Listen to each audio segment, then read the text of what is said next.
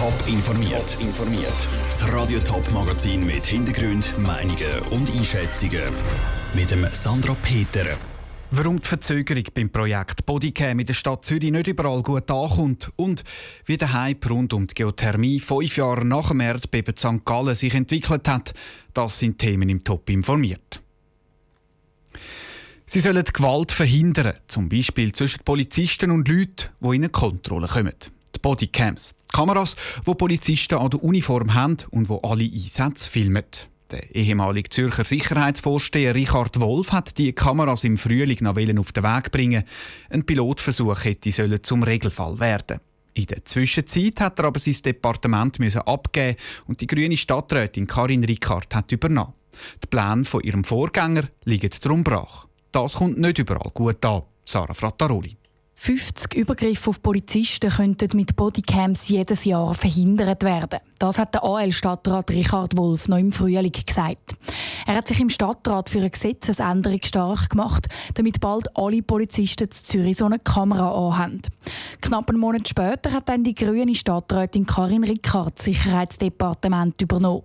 Seither liegt das Projekt Bodycams auf ihrem Pult. Sie hat es noch nicht in den Stadtrat gebracht, berichtet der Tagesanzeiger.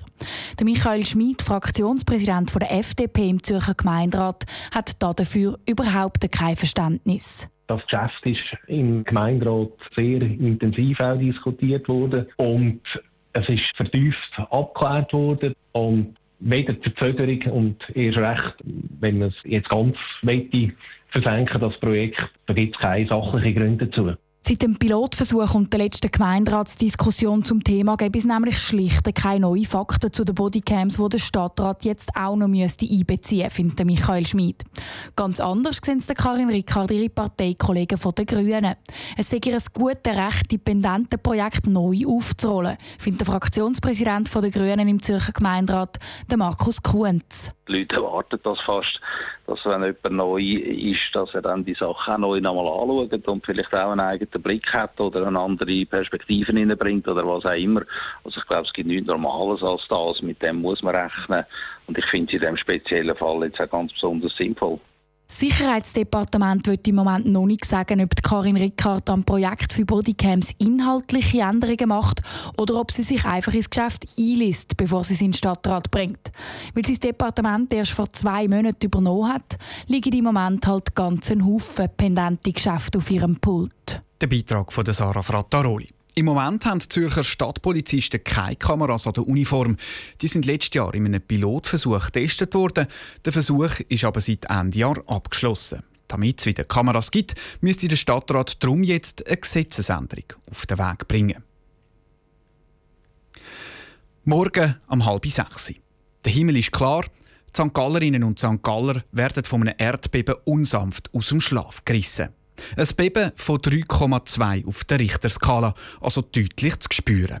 Passiert so heute vor fünf Jahren. Am 20. Juli 2013 hat die Erde St. Gallen bebt. Ein Erdbeben mit Folgen.